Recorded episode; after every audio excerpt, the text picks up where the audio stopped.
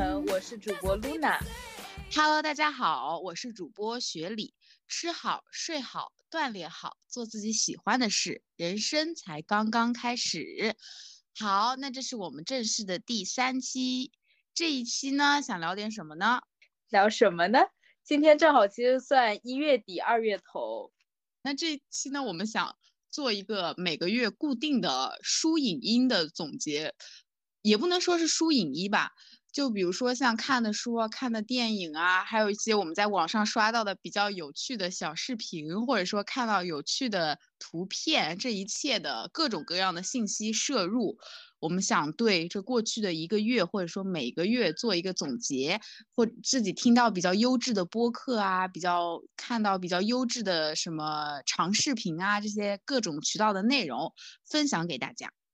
是的，而且我觉得这也是可以与大家一起去阅读、一起去看电影，或者我们一起去作为一个交流和分享的一个非常好的一个途径。然后大家也可以在评论里面分享一下这个月有看哪些比较好的书啊，或者是电影，我们也期待与你们一起互动。对，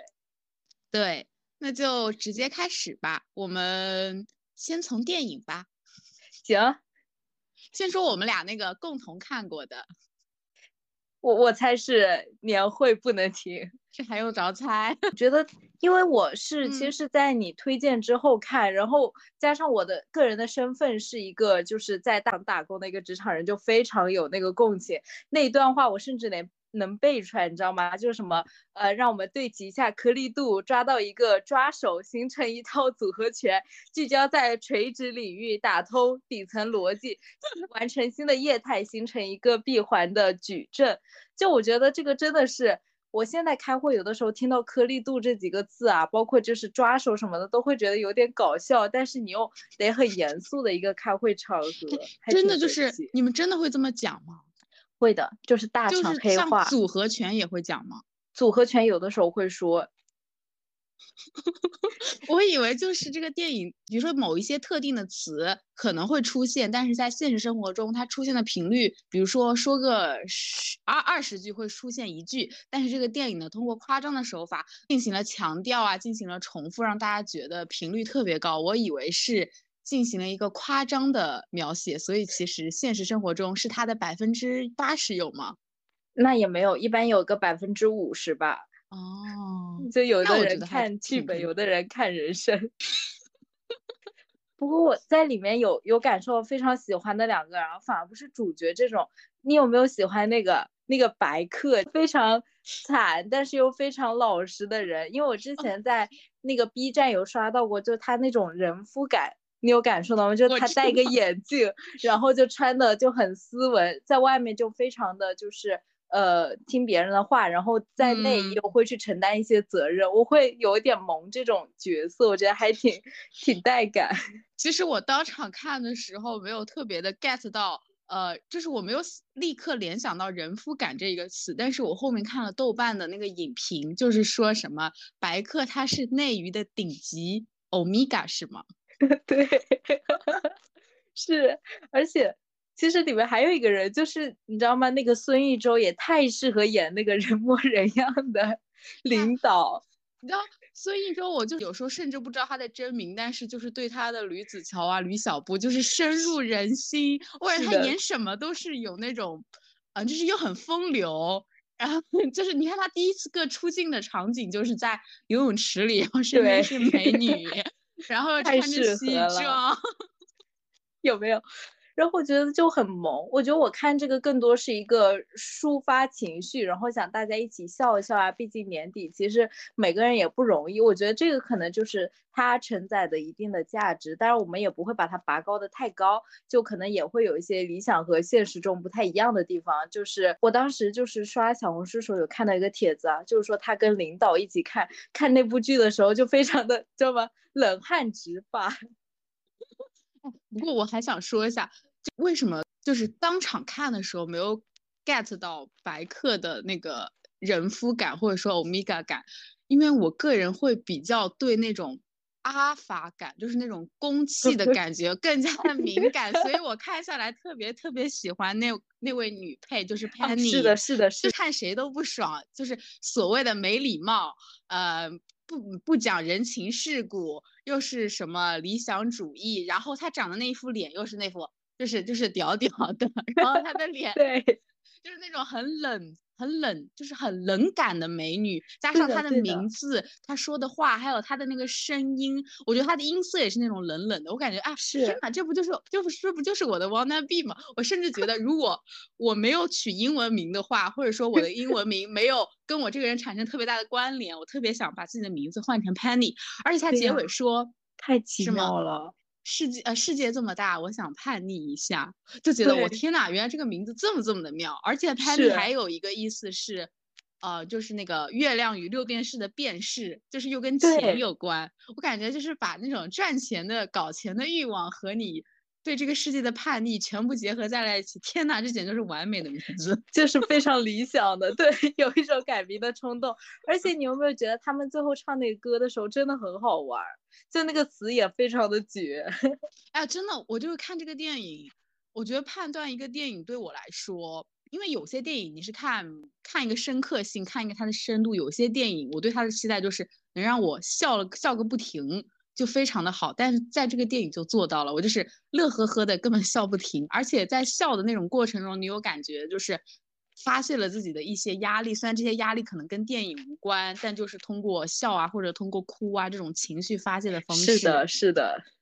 太理解了，因为我个人是非常喜欢那种荒诞的幽默片子，就比如说虽然豆瓣评分很低的《西红柿首富》，但是我本人非常非常的喜欢，我特别喜欢那种荒荒诞的色彩，然后又是很夸张的这种喜剧片。我认为就是我进去了，我笑够了，我出来了，这就是这部电影最好的、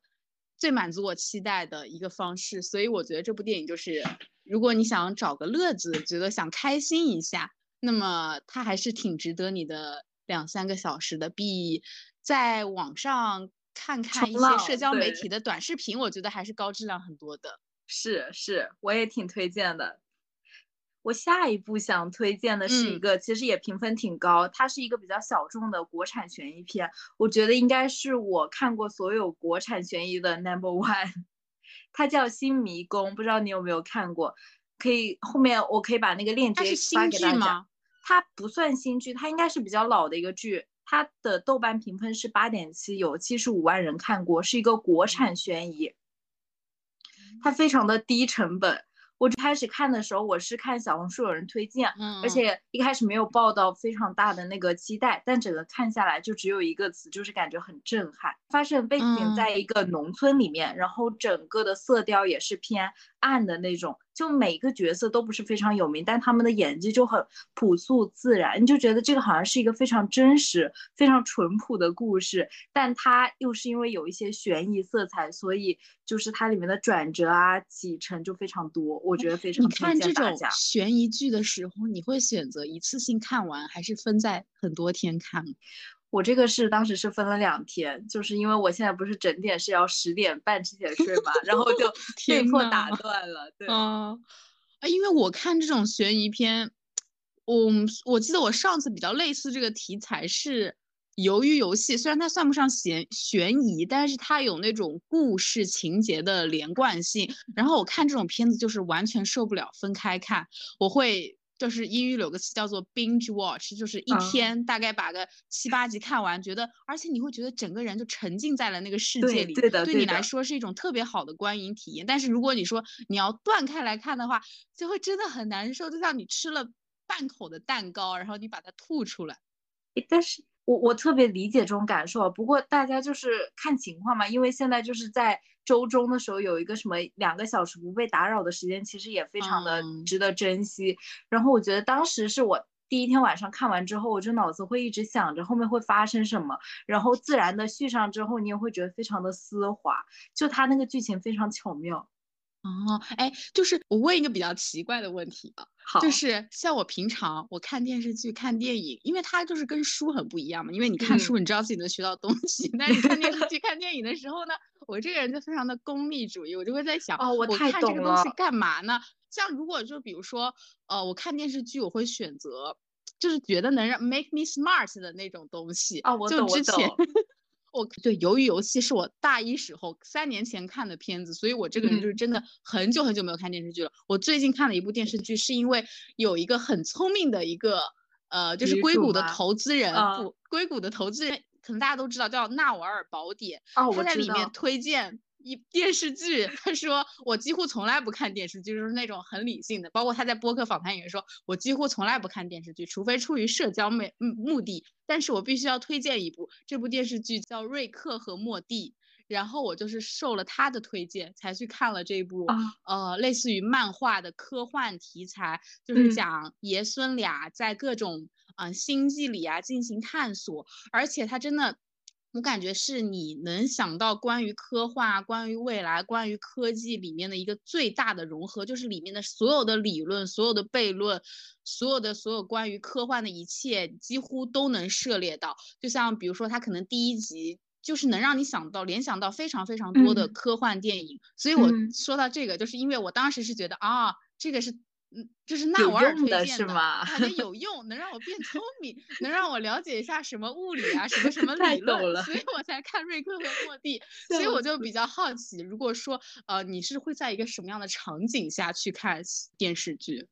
我我这个主要是两个原因，一块是我给自己定了一个，就是每个月要看几部电影那种 KPI。我因为我觉得电影它是另外一种。艺术呈现方式吧，因为像那种什么画展，我就觉得我还没有到那种欣赏高度。但电影它能让我非常沉浸在其中。我觉得我每次看电影的时候，它是对我脑子的一种疗愈。特别是其实我现在，呃，也会驱逐于像你一样的，不是说对自己有用，但是我会选择一些呃评分比较高，然后想让自己。甚至有的时候，你站在第三视角，你去想象他怎么拍的。就我后面推荐的一部电影，我喜欢他，我就觉得他的那个拍摄手法就是非常的震撼，就是大导演他的那种运镜啊，这种的那种美感，你就会觉得很刺激。就你对你的脑子来说，也是到了一种心流，就是有一种享受的感觉。一开始看，一般是你会在吃饭的时候，你会想去看一些纪录片呀，或者是电影。然后或者是睡前的时候，你看一些这种感觉可以催眠，因为那时候可能不太想看书啊，更不想看工作相关的东西。对，啊，那就直接说说你那另外一部电影吧，学习一下什么拍摄技巧。我另外一部电影，其实我不知道大家能不能接受啊，它是我看的第一部，就是基本是纯男性的电影。你们看过叫《绅士们》？就我就记得里面的有一个有一个男主，应该什么就马修，就是非常帅。就里面每个人他是有一种黑吃黑的感受，然后类似那种呃蝴蝶效应，就是一环扣一环。其实我看的特别断断续续，因为是跟朋友一起吃饭的时候，他会放在那儿，然后我就看一眼。但我觉得就是很神奇，包括他的那种镜头啊，或者说你感觉这两个人对话的时候那种气场很厉害。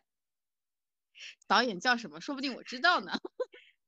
啊，我看到了，对不起。哇塞，竟然有二十七点八万人，盖里奇。我每次就是看豆瓣评分，我怎么样鉴别这部片子值不值得看了？就是我会在豆瓣上关注一些我比较信任的。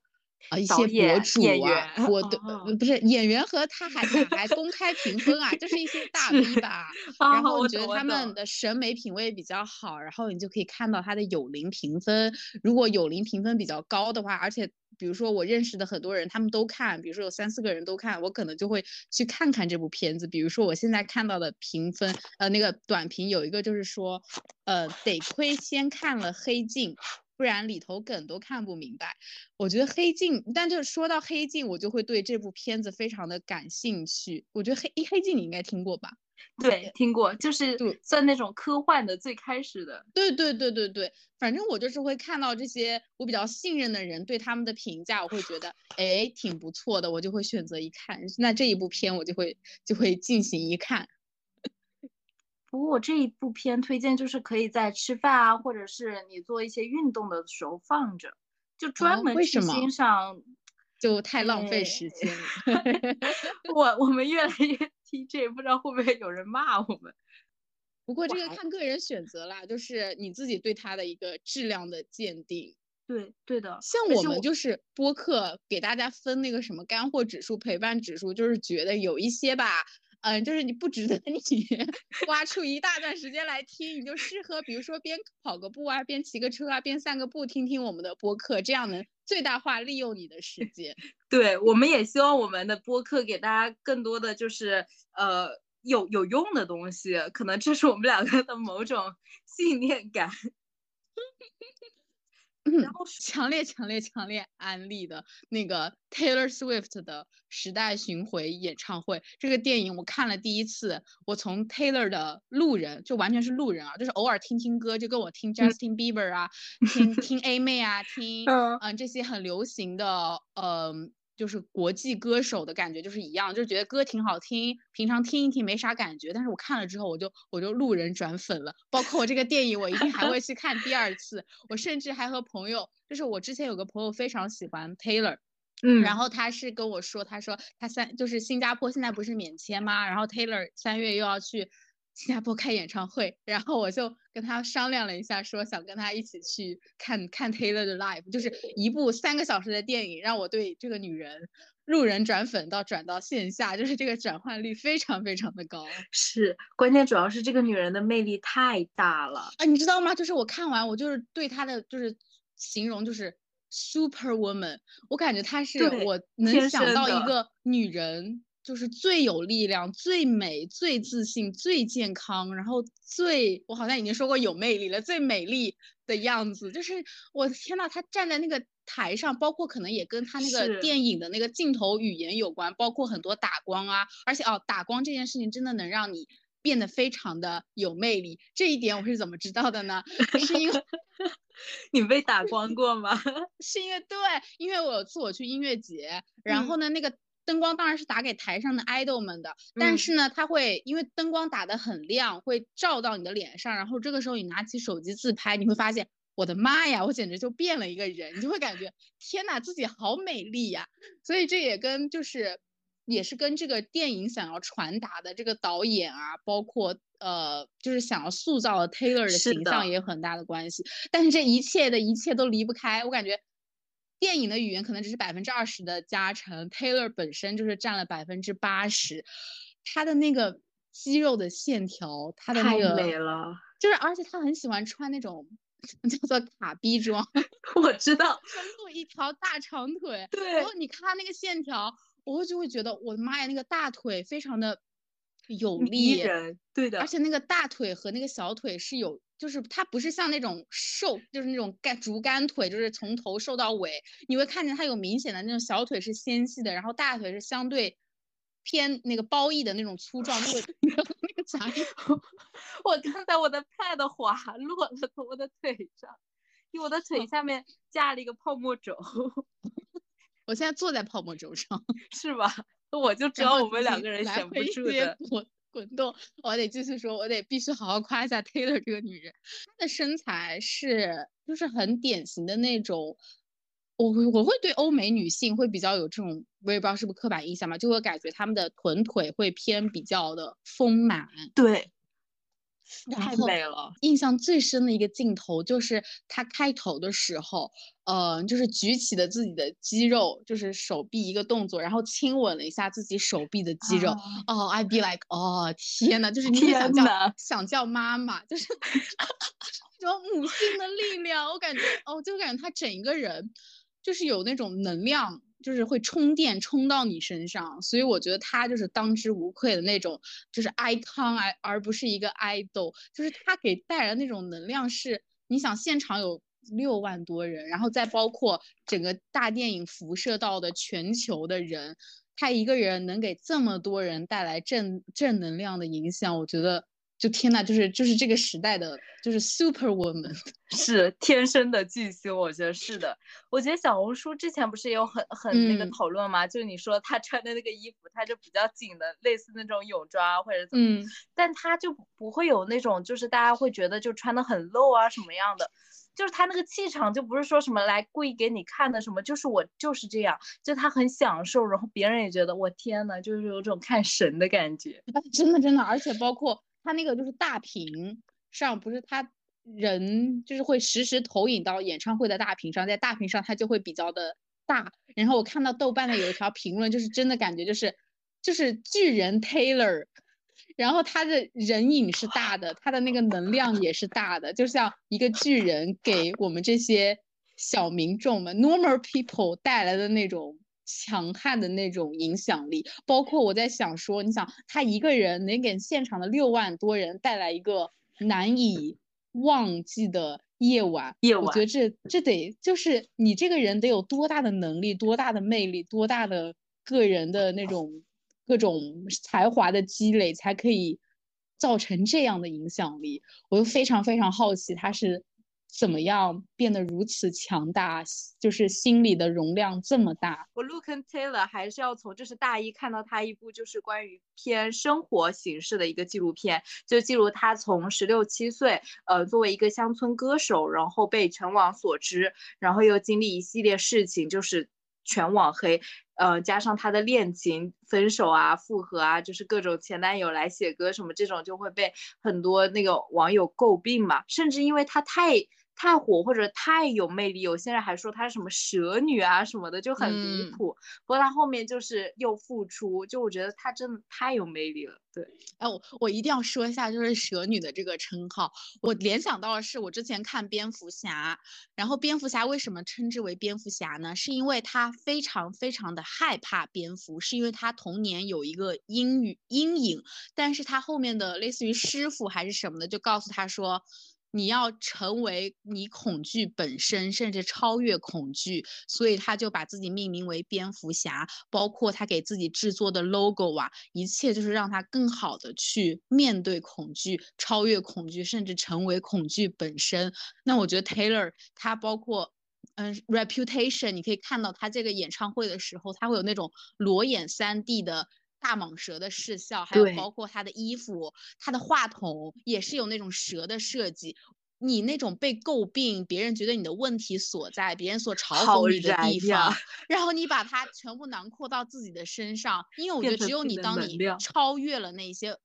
恶评的时候，你大声说出来的时候，你真的就是从你的痛苦中获得了能量，从自己的痛苦中出了一张非常好的专辑，然后成功复复出，又获得了一大片的好评。我这我觉得这是我们，就是包括我自己非常非常想要学习的一种能力，怎么样让恐惧变成自己的一种能量。对，我觉得这一块后面可以详细聊一下，就是包括你的正能量啊，你别人对你的评价就是赞扬，你可以变成能能量，那别人的那种恶评是不是也能变成能量？这样你就有双倍的能量去，就是无论是涅槃重生也好，或者说去做更大的一些事业也好，我觉得这个都是非常值得我们学习的。而且我觉得所有的成功人士可能中间都有一小段的涅槃重生，可能这就是典型的。主人公电影包括一个英雄的走向，虽然可能会觉得大家有点俗套，就是你想要有多大的成长，那背后肯定是有多大的痛苦。你要涅槃重生，你要破茧重叠啊！是的，是的。而且我觉得我有点想以就是说 Taylor 这个振奋的这个电影来去开启另外一个篇章，开启另外你的人生篇章吗？不是，我说另外一个 part。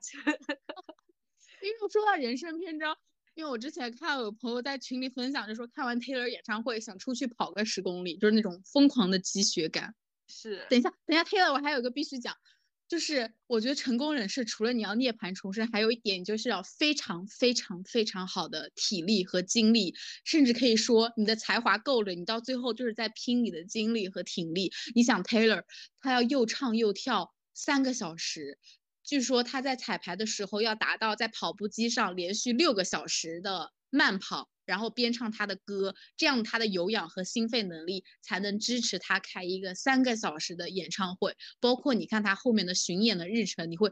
天呐，他的巡演怎么排的那么满？他每一场都要调动那么多万人的那个一个能量啊，包括他自己去唱歌去跳，全部都是精力的消耗。所以我觉得你要想成功。你必须得有一个非常健康的身体。对的，而且我说 Taylor，我会想起就是国内的一位，就是杰哥，就张杰。其实我他算我就小时候的一个小 idol 那种感觉。然后我会觉得越看他就是越来越强大。就他今年他八二年的嘛，今年也就四四十多，但我觉得他有一种越来越年轻的感觉。包括他在各地开巡演啊，马上要看他自己的电影什么。虽然我没有去现场看过他的那个演唱会，但我觉得他的那种 life 的那种感觉，我就真的让我感觉到就是。是一个是健身的力量，第二个就是你去追逐一些你自己热爱的东西，你在上面发光。对对对对对，他们整个人就是你在做自己喜欢的事的时候，你真的是可以看到他们身上那个生命力，还有他们眼里的光，眼里有光是真的。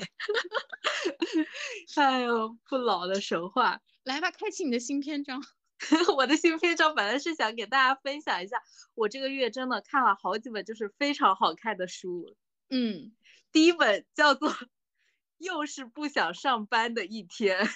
哎，你这些书都在哪儿找到的？微信阅读新书榜这本是，而且这本非常巧，它是一个就是嗯播客的博主写的，叫叫做什么呃理想生活，就是离开职业那种理想生活。然后他也是通过采访的形式去采访，就是不同人他们一些裸辞啊，或者是选择另外一种职业生涯的路。因为我最近不知道是年底还是说职业倦怠期，我就是现在每每天脑子一个概念就是不 想上班。然后我看到他们这种访谈啊，我会觉得嗯很刺激。虽然有的时候我没有办法就是马上。脱脱离这个赛道去进入另外一个更自由的那个时代，我有一些就是很难呃脱离的一些 就是枷锁吧。但我看到大家就是有不同的一个职业发展啊，或者说奔向自己的那种呃理想的时候，我会觉得很。很开心，我最经常看的看这本书的时候，其实是我不是经常就是上五十分钟班，就是摸鱼十分钟嘛。我那摸鱼，要不然去厕所蹲一蹲的时候，或者是在接水的时候，我就会经常打开，因为它是以一个那个短篇的故事，就是它大概有五十多个故事，记录五十多个人，然后每次看一篇，然后你就会觉得哇。因为它的阅读非常的简单，就你也不会门槛很低，但我觉得那个比小红书这种吧，就会更深入，让你自己不会特别的就是被分心。我觉得这个挺好的。其实我现在就是非常缺这种这种书的信息源，就是你说经典书籍啊，就无非就那些大家都在推，但是呢，你其实会觉得经典书籍它有点。就是跟时代还是有一定的脱节，所以会为什么大家会选择刷社交媒体？因为社交媒体上确实有最新的那种资讯。但如果你想，你你又觉得社交媒体的信息源很低质的话，其实就可以用这种出的新书来做一个替代。它一方面又有书的系统性，一方面呢又呃能让你了解到，比如说各各各个行业各个领域的。一些新的动态，包括我之前看到有一本就是类似于讲户外生活的，好像就是小红书自己出的书。你想，如果你自己刷小红书的话，你户外生活你刷的真的很累，你就偶尔刷到一个博主，都全部都是碎片化的信息和视频和图片，但是。他那本书，我是听就是姥姥姥爷的播客，他们有一项是小红书找他做广，然后就是聊聊户外生活，比如说他每个户外生活精选了一个博主，跟你聊聊怎么样入门这项户外运动，这些博主的一些经验以及博主的这些人生故事，我觉得是就像一个更高效、更系统、更高质量刷小红书、刷社交媒体的方式。我觉得这一块的信息源是我最近想要去更加开拓的。是我还蛮推荐的，而且这本书我另外一个推荐的点是，它其实挺近的，应该就是二三年出的，加上它的每一个人，就像我们经常说的啊，你赚不到你认知之外的钱，你也很难过你自己没有看过的那种人生嘛。包括我觉得雪莉你也是，我我之前要不是看到你，不会想象我真的能把自由职业当成一种职业，或者说我能够去走这条路，然后这条路也可以让我去过上一种更更舒服，或者说更。偏向我想追求健康人生这么样的一种职业选择，我觉得我想先去看到别人勇敢的尝试，然后慢慢的我会鼓起我的勇气。那当然里面有一些故事，其实评论也有说到嘛，就是说他们是一些比较幸运的人。我记得很深的一个人，就是说他首先他是在外企干了很多年，然后可能也有非常好的工作啊，就是他也非常热爱自己的工作，但是因为部门不景气，但他拿到了二 N 加三的赔偿。就这个是我们普通人，就是有个 N 加一已经是非常好的，他是二。什么叫那个 N 是什么呀？N 就是你在这个工作干的年份，就比如你干了个什么四年，你二 n 加三的话就是二乘四等于八，八加三的话等于十十一，这十一个月的税前工资就直接发给你，相当于给他的一个自由或者一个 gap 有一个原始的资金。我当时就真的好羡慕。哎，真的，其实很多，因为我你说。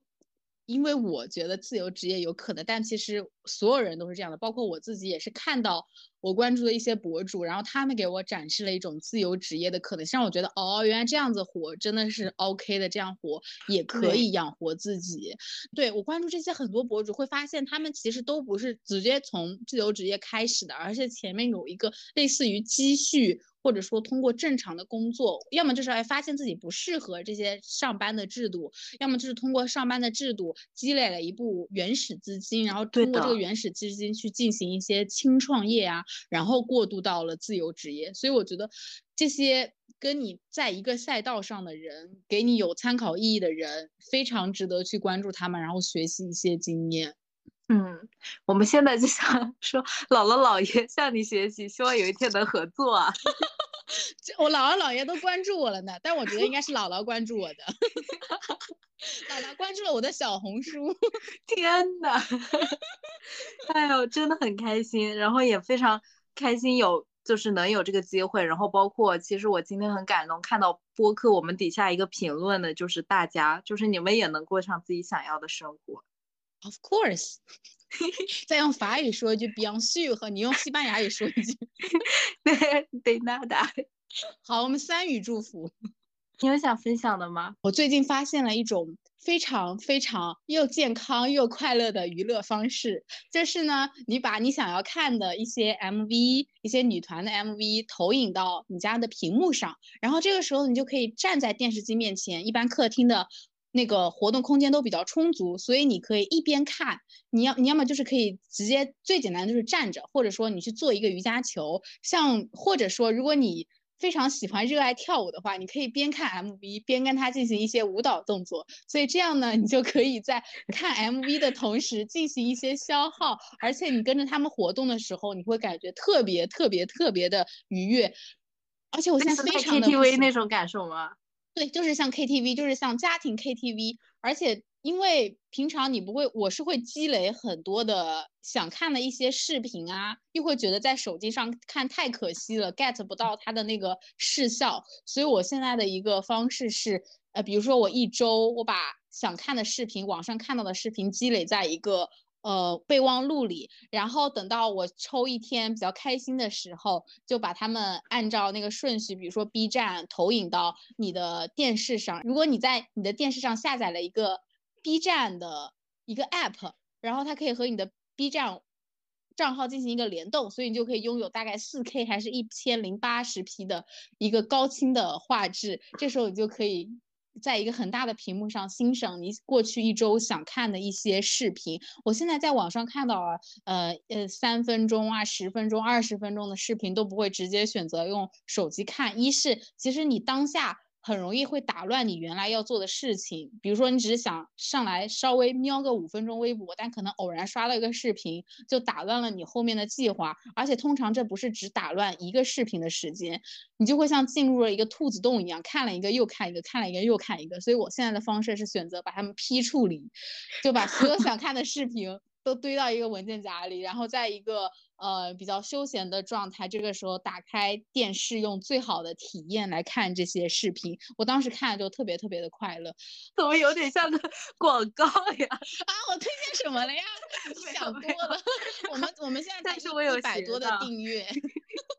笑，那我能不能再分享几本我喜欢的书？嗯，好，这有什么关系啊？没有关系，我真的要分享两本，就是我之前不可能看的书，但就是我这次看了之后，就是感受非常深。它有点像社会学研究那种，然后两本可以一起说，一本叫做什么《他生之欲：珠三角流动人口社群特殊职业研究》，然后第二本叫《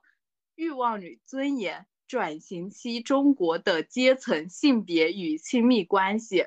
不要看书吗？这不是报告吗？有点像，但不要大家不要看这个名字，有点吓人啊。但是其实它的内容还挺吸引人的。它其实是讲呃性工作者，或者说那种小姐，就是她是一个就是博士嘛，然后去深入那个实地研究，做田野调查，就。亲身的跟这些人相处，然后去慢慢的获取他们的信任，然后再得到他们的故事。因为其实作为一开始的我们来说，这种职业其实都比较陌生吧，加上它会有非常浓重的那种贬义色彩。不过真的去看的时候，你会觉得就是他们真的哦，每一个形形色色不一样的人。就比如记得几个小姐啊，就是有那种在嗯，可能在乡里面打工，然后去到就是珠三角。去呃做一些生计的人，但呃，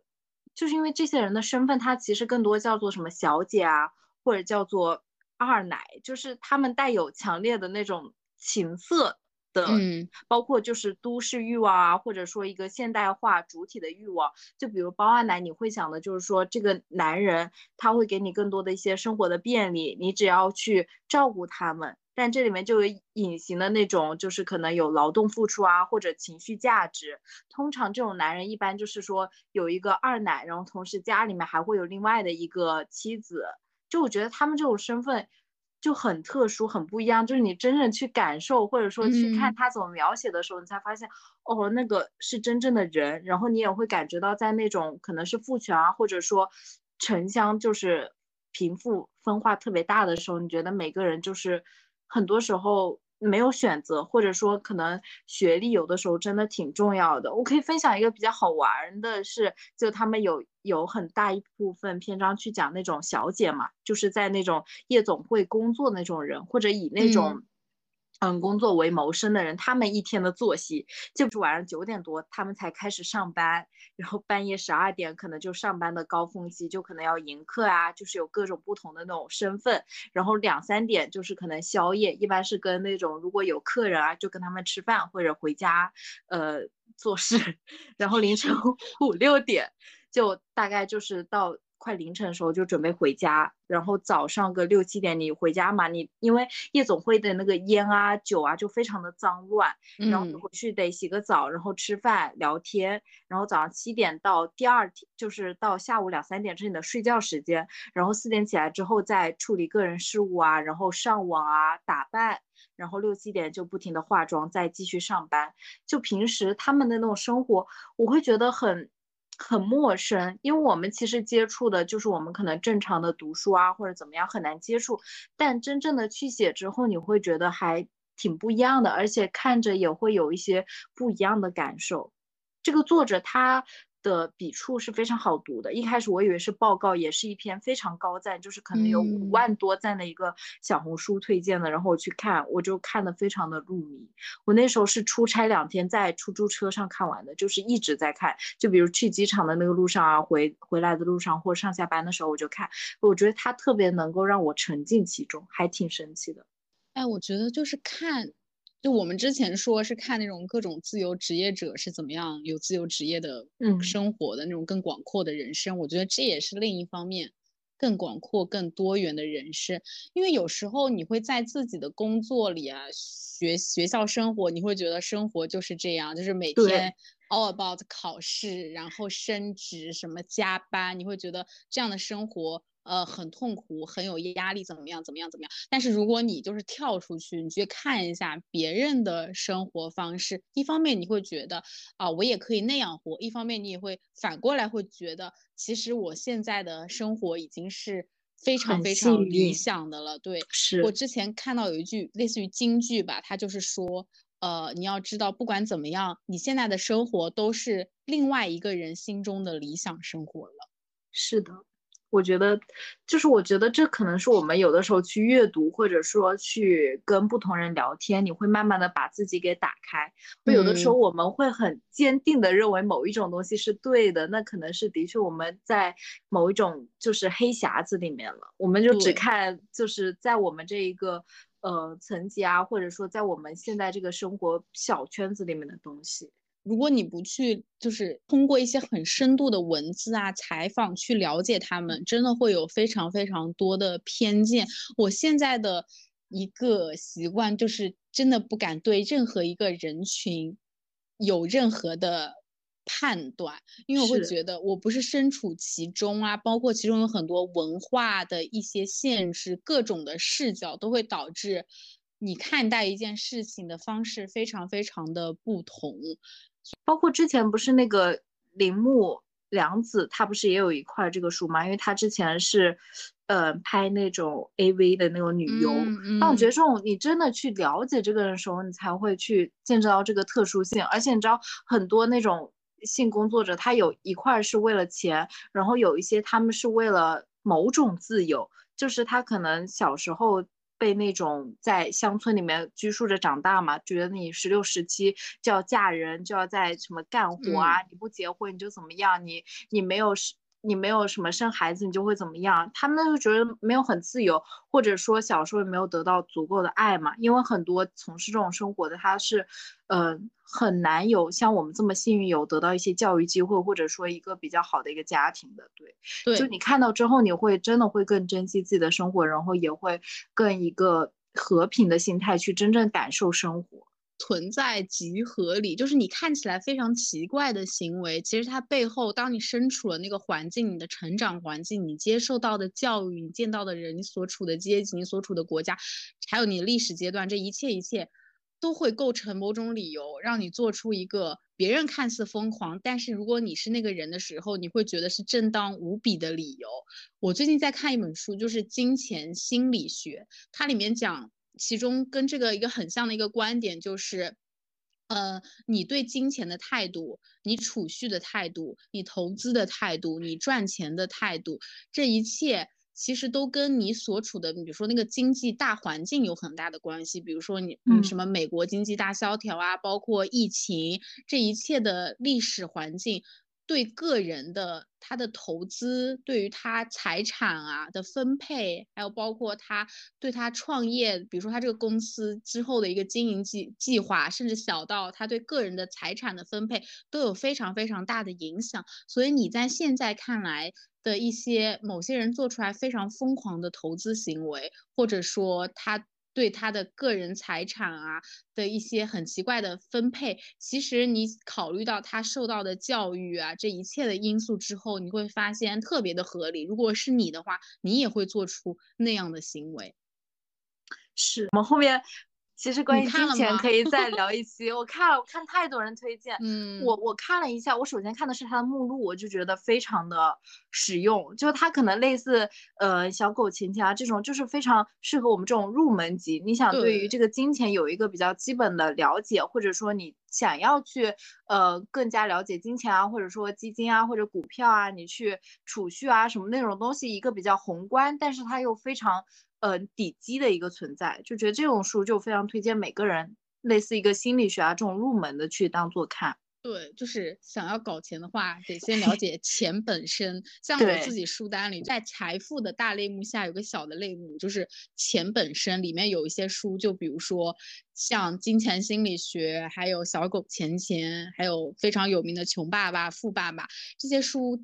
应该都非常的如雷贯耳。你甚至会觉得有一点是不是有点太浅显、太鸡汤啊、太成功学啊？但我个人读起来，对我来说收获真的蛮大的。特别像那个呃，穷爸爸、富爸爸，我现在能联想到一个的观点，就里面他说，你要学会做一个会做汉堡，也要会卖汉堡的人。做汉堡相当于是你的一种内容创作，比如说很简单，什么录播课、写小红书，甚至你包括你的工作进行各种文案创意设计、PPT，一切都是内容创作。这是做汉堡的过程，但你同时还有个更重要的技能是销售，怎么样把你的汉堡卖出去？因为所有人都在做汉堡，你的汉堡特殊在哪里？酒香也怕巷子深，不是大家看嗯一下就能看到的，你也得。通过各种 marketing 啊、营销的技能，把你的汉堡更好的卖出去，这是一种商业的技能。像之前 Taylor，他你说他歌，他一定是 the best of the the best 吗？就他可能是就是最好的那十个，但是他为什么能走到十个里面的第一呢？很大一部分原因也是因为他是一个会非常有商业头脑的女商人，比如演唱会这个 IP 开发出来去。到全球的影院进行上映，这都是一波能拓展它知名度，又能拓展它的那种票房收入。这一切都是卖汉堡的技能，所以做汉堡加卖汉堡。这一切都是搞钱的基本逻辑。对，而且我觉得这个是不是说我们不屑于去做，而是我们真的每个人得学习，因为里面的学问太深了。因为我现在的职业就偏向于这个，我会发现里面的你涉及到的一些沟通啊，或者心理学啊，或者说你真正对于产品的理解、业务的理解，都需要你非常就是说一个长时间的学习和积累的，不是那么简单的。然后本来想说金钱的话，我想给大家，希望下个月能分享。我还没看完，就是那个彼得林奇，就是也非常基础入门的偏那种股票的那种书籍。因为我基金虽然没明白，但是我基金就是类似，呃，已经稍微入门了，但全绿，全绿，你敢想象？然后股票是我还没有入门，但是我想先了解之后再看看。哎，我。就是小红书写了一篇笔记嘛，就是二零二四年其中的一个学习计划，就是学习投资啊，呃，股票之类的。哎，那个彼得林奇他看起来好好好入门吗？就是会很深奥吗？不深奥，但他真的很老。你看他的故事，不过他是对于股票有一个非常呃类似你入门，你就会知道一些比较基础的东西，包括你真的作为一个投资人，你的心理的一个变化。Hello，我听不见你的声音了，你有听见我的声音吗？喂，现在可以了，现在可以了，现在可以了。你知道为什么吗？因为我的九点钟，我的手机使用就是所有的 A P P 达到了限额，然后我就被锁住了。好的，天呐，我刚说啥？哦，刚才白哦，我就说彼得林奇，他就算我们这种股票小白的入门书籍，就是如果再白一点的话，其实，嗯，我推荐大家看那个莱昂纳多的那部叫什么《华尔街之狼》，其实那个会更。更简单一点，然后大家也可能就是看的比较的快一点，因为这本书我看了很久了，还没看完。希望二月啊，我这 flag 立下，二月给大家分享。我说说一点肤浅的嘛，你看我现在脸是不是特别红？嗯，我刚开始以为这就是我的一个正常的皮肤的一个肤质的问题，就是一个属性。嗯，但是我最近去做医美，然后我医生就跟我说，他说。你刷酸的时候，你的脸会比别人红的更快。你包括你平常热了，或者说接触到热空调，是不是脸也很红？我说是的。他说你这个是，你有玫瑰痤疮的体质啊。你现在还不会特别的明显，但是如果等你到你老了之后的话，你就必须得通过，比如说做光子嫩肤来让它调整一下你的肤质，让它不是那么的明显。我说到这个，是因为我想分享一本我正在看的书，叫做《写给大家的医美指南》，就是关于医美啊、护肤啊。其实这种书还蛮难找的，你能看到的更多的是，嗯，社交媒体上的那种视频的呃那种推荐。所以找到这本书是呃我一个。朋友，他带着我做了非常多变美的功课，他给我推荐了这本书，就是任何的医美小白都可以看一下这本书。它有点像先给你搭了一个系统，你找到这个医美的这个框架在哪儿。他说的并不是百分之一百的正确，但是他能给你很好的搭一个框架，有一个大概的概念，比你直接上手就去网上搜。乱七八糟的资源都是碎片化的、杂七杂八的碎片信息要好很多。而且我最近在思考的一个迷思就是，这医美指南是一个医生写的，但是你会发现医生的理论也并不是全部的可信，包括他不同的医生会有不同的理论。就比如说我看的那个医生，就是跟我说眉光痤疮的这位医生，不过我觉得他非常有用，因为我之前就是我的脸上有非常多的呃粉刺啊、痘痘。但是在他那儿刷了两三次酸之后，就就好了很多了。他跟我的理论是说，我从来没听过。他跟我说 不要，他说我说我为什么会就是会冒这么多粉刺？嗯，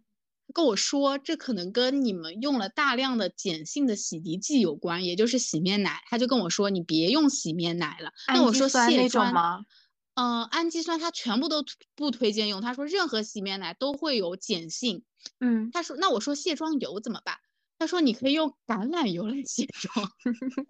以油溶溶妆，对，是可以的。他说可能会非常非常的难卸，但是对你的皮肤会更好。我现在的话就是在实践他说的，嗯，尽量不用洗面奶。但是呢，你要是涂防晒的话，你就必须得用洗面奶才能把防晒卸干净。因为我现在处于一个在家里进行一个 recover 的状态，不太需要出去见人，所以我现在就是不太进行一些化妆啊。我防晒也是通过嗯物理的防晒。确实，我最近最近时间不用洗面奶了，会发现对你的皮肤没有任何的影响，甚至还有一定的改观。但是呢，这件事情就在于你以后如果用防晒啊，或者进行一些化妆的时候，你必须得用洗面奶和卸妆油。这个时候，我觉得可以对洗面奶进行一些功课，比如说，你就选那些不要那么碱性的，可能氨基酸那种会更加的温和，包括减少使用洗面奶的次数，还有卸妆油也要尽量减少选择，嗯，碱性的对皮肤伤害很大的。也是因为这个，我就会想在说，哎，这不同的医生还有不同的理论，更不用说网上那些博主有更多那种杂七杂八的理论，那你到底该信谁呢？你又不是做那种护肤临床研究的，你也没做过医学的那种什么论证，那我们这种小白到底该相信谁？我感觉这种是不是就是得实践？就像我其实像大。大三起来我就没有怎么用过洗面奶，就是我用的是那个什么 A N C 还是什么的一个卸妆油，它也是那种偏橄榄油性质，就是你会觉得它非常的油。一般那种卸妆油你不是搓一搓会搓泡吗？那个基本搓不出泡，但是你就是反正你多抹一抹脸总能卸掉的嘛。包括那个什么什么温宝莲的那个，反正卸眼妆，因为我觉得洗面奶没什么用，就早上洗脸我都随便拍一拍，然后直接上绿茶水。胡言前文了。你刚刚那个说的什么？类似于橄榄油质感的那个卸妆油，一定要推给我。哦，推给你，推给你，我放在 评论 show notes 里面。嗯，我现在在非常疯狂的找那种酸性的洗面奶呀，然后更加偏橄榄油质感的卸妆油。嗯，我觉得可以的。我我蛮想了解它刷的怎么酸。它那个就是一个医美的疗程，叫做果酸焕肤，它刷的是。呃，某种浓度的果酸哦，而且刷果酸这件事情呢，还有一定的讲究。就是我刚开始是在正常的皮肤科看我的痘痘和粉刺，那个时候他给我推荐的刷酸是那种，嗯，护士、美容室、医院自带的美容室给你刷，那个时候价格是八百元一次。但是呢，我后面呢，因为某一个医生的引荐，来到了这幢医院的十五楼，是激光美容科，也就是做医美的。他这边的那个刷酸是一千五一次，我后面了解了一下，就是那个医生跟我说，他说你在楼下刷的那个酸的话，那你想他是护士，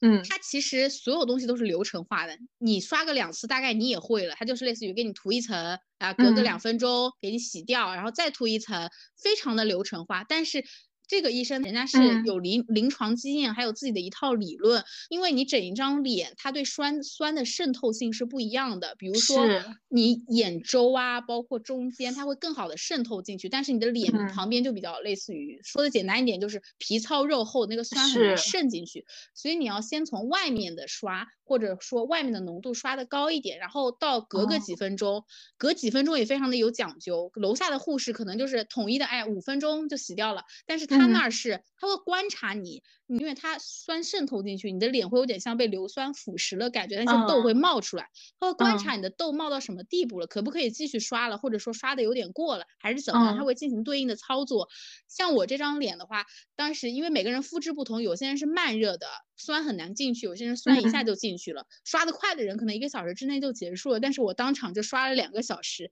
他还跟我说，他说你知道吗？这个世界上除了我，可能不会有第二个人给你刷两三个小时的酸了。因为就是你想，对他们来说真的是成本收益非常的低。你想，不管刷多少时间，都是收你这么多钱。有时候就是看医生的一个医德，而且包括我跟这个医生的沟通的感觉，我会感觉他非常的有学术精神。比如说，他会根据所有的自己的临床经验啊，总结不同的肤质该怎么样的刷酸，包括他研究了自己的一套刷酸的经验，他也想用这套刷酸的流程去同样的帮助到更多的那个病患，所以他希望把他的那个诊室开的。那个刷酸室开的更大，比如说他现在只有三四个床位，其实他是完全的忙得过来的，因为你等刷酸的话，可能二十分钟才渗透进去，那二十分钟他就坐那儿就没事干了。那你如果嗯同时安排安排七八个床位的话，他就可以就是多任务操作，就是那时间管理，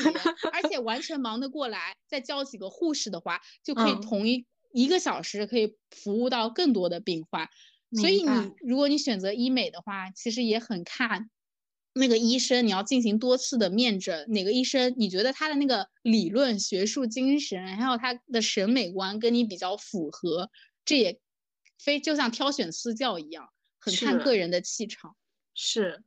所以我觉得我我蛮想看你推荐那本书，去综合的了解一下。对，综合的了解一下，就是真的是多听，你就大概能得到一个比较全面的一一个理论体系。不仅是做医美啊，你像你赚钱，所有乱七八糟的理论，你只有自己看的多了，你才有甄别信息的能力，知道什么是正确的。是的，是的，的确。然后我也讲一个轻松一点的吧，嗯就是，但是我看到现在还没有看完的一本书哎，呃，你们看过《甄嬛传》吗？然后那本书它不是《甄嬛传》，它叫《有种后宫叫德妃》。嗯它它非常长，但它是在那个微信读书的神作榜，嗯它有三百多万字，你敢想象？它记录的是什么？就是从呃，我看一眼啊，就是从历，它是基本按照就是历史的那个大概的那个脉络，然后没有偏离历史的依据，从那个叫乌雅兰琪，就十五岁与皇帝玄烨纠缠的一生，他讲的就是德妃的一生。然后他，因为他其实还挺幸运，他得到了就是皇帝的真爱嘛，然后他又非常的爱皇帝。我现在目前是看到他被提升为了就一个常在，然后现在是受宠的时候，我据说马上要到虐的时候了，但他非常的好看，因为一块是就是这个作者叫阿索，他的语录就是非常的。犀利又好笑，他描写的东西又非常的就是真实，我特别喜欢看，就是几个就是宫斗那种感觉。我宫斗大概是从小学，我记得一年级吧，看那个宫宫，期宫，天 呐，秦你猜川我看了多少遍《秦太》？爱了，就是宫，然后什么宫宫心计、宫锁珠帘，一首步步惊心都看过，太好看了。就是我我真的很喜欢看那种，就是他又带一点那种权谋吧，然后这个女主她又不是完全的那种傻白甜。因为我觉得这种宫心计，我看我我学到什么呢？我会学到一些处世哲学。当然，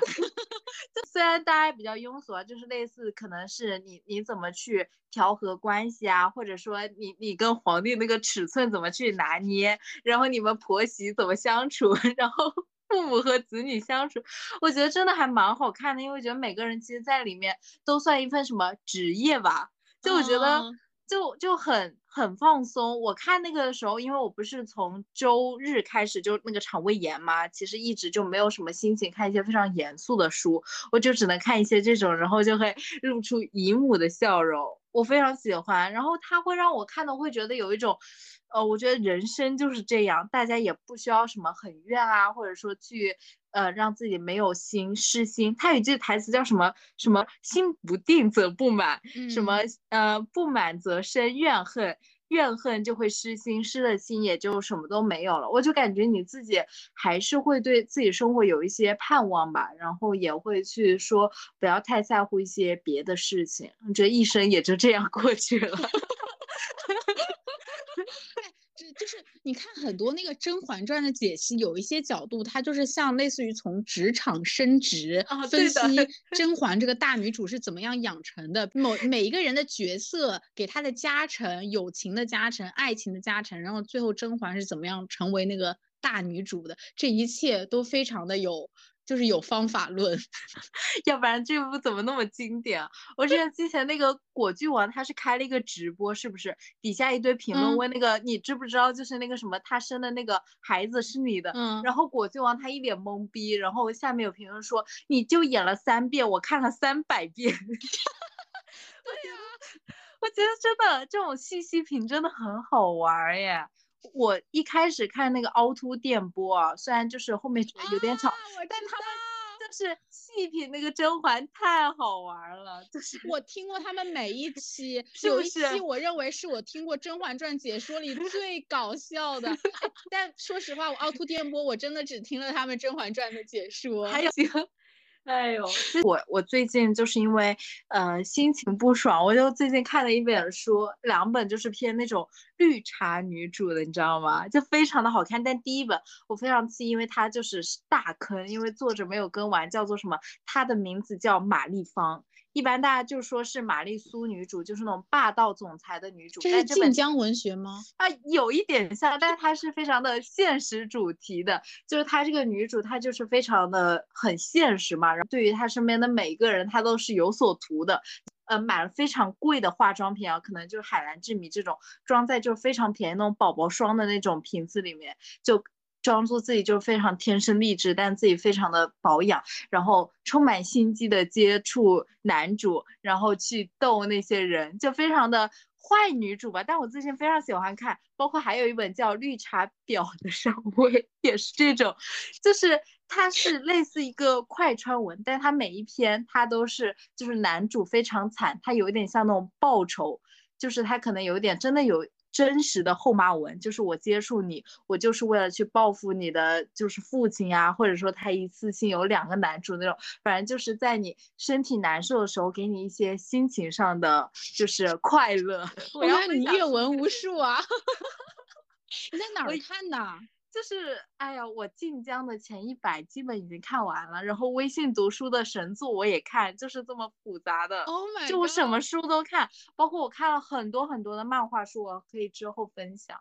天呐，这就是我完全没有涉足的领域了。哎，我我有一个朋友，就是他也是呃网文看的特别多，就是你第一眼看到他，你会觉得他是一个特别有文化修养的人，但是他后面跟你讲的，你就会发现哦，原来全是看网文知道的。他后后面就跟我推荐有个好像叫什么《金枝欲孽》，哦，他就这个说他是电视剧吗？那个不是，我忘记了，不不一定叫金枝欲孽，他反正是通过某一本书，叫什么《金沙蝴蝶》还是什么之类的，有一篇网文，他说嗯他是通过这篇网文了解了民国时代，我我知道这篇叫什么叫什么沙，呃，四个字。对呀、就是什么金沙蝴蝶什么乱七八糟的。哦，我好像知道，还有个叶什么，我我查一下，放在那个 show notes 里面。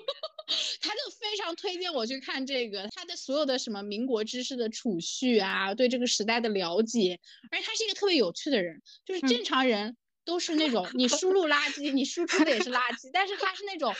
garbage in，他就花里胡哨的，就是讲出来会觉得哇，好有文化底蕴啊，我好喜舌欢这灿莲花。我现在你知道吗？我桌面上还摆着那个《天才基本法》，也是一哦部非那个常有那部好趣的网文，好看，我也是他推荐给我的。对数学有了一定的兴趣，对对对对对 对是对不是？培之，对对，就包括那个男主，还有那个爸爸，我特别喜欢女主的爸爸。嗯，叫林什么来着的？对对对，他演了那个电视剧，但我就没看了，我会觉得哦肯定不好看。就之前有人问我，比如就是说阅读是一种对于你脑力的训练，可以更好的保养你的大脑。然后就有人问我说，那看网文算不算对大脑的训练呢？当然算了，而且大家也可以看一些小 H 文，其实也挺挺调剂生活的，就是大家各种嗯知识都可以掌握一下。你会觉得跟别人聊这种的时候，会大家会非常的轻松。你如果一直聊，就是非常的就是就是意识流的东西，会觉得有的时候会有点累。就是雅俗共赏嘛。对对的对的，我们这个节目就是非常的五花八门。请问我们今天雅在哪儿了？我们雅哉就是非常的美，然后也雅在，我觉得唯一雅的就是金钱心理学，有彼得林奇，还有华尔街的狼。从这从这个东西过渡到什么什么晋江文学，对，所以，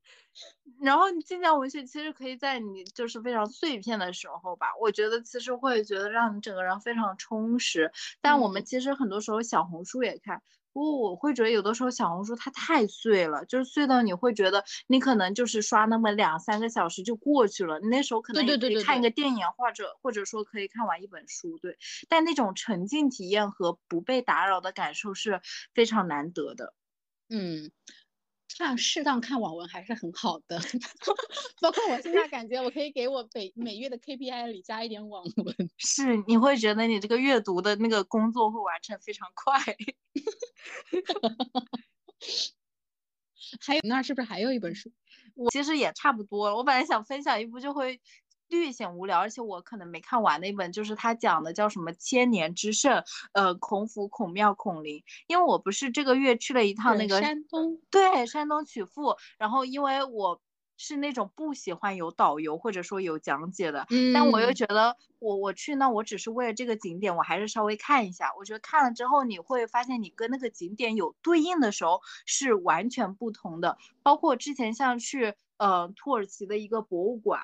它叫做纯真博物馆。我之前去的时候是就是没有特别多印象，但是我旁边的朋友跟我说，就是说呃。这里面有一本书，就叫这个，然后它里面的每一幅图都在那个书里面有故事对应，然后我就把每一幅图都拍下来了，然后去书里面对应的时候会觉得 amazing 那种感觉，哎，真的这就是最佳的旅游体验。是的，是的，包括我推荐大家，如果想去西班牙，可以看一本中文书，因为我学西语的嘛，叫做什么，带一本书去。哦，那个叫带一本书去巴黎，还有对的对的，就是他那个叫西班牙旅游笔记，就是他们他们那两口子，哎呀，写这种游记非常的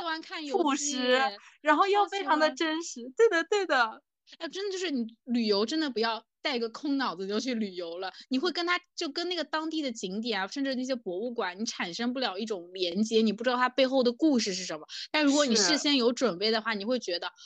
就是他会跟你产生一种连接感，那种心有灵犀，或者说哇，这个东西我看过，似曾相识，在历史书里见过。这个比那种心动的感觉，那 crush 就是那种感觉，你知道吗？哎呦，我觉得非常的奇妙，就人生不就这么一两个瞬间吗？你好会升华呀！那我们今天是不是也差不多了？好。本来还想聊一些乱七八糟，但我觉得这我们俩已经非常丰富了。对，然后也非常期待各位，就是有没有跟我们一起看过的书，或者说你们有看一些什么书推荐给我的？我是就是对各种的书我都非常的就是感兴趣。我看出来了，从你罗列的各种书中。而且我现在非常的那个网文书荒，就是我觉得现在网文吧，它不是说大家不能看，而是说有一些高质量的网文真的很少。我上次看好像有一本小红书说是什么什么小学生写的，我就看得很气，就是我看了半天，然后是小学生的文，你知道吗？嗯，行，那下期见，下期见，拜拜，再见，拜拜。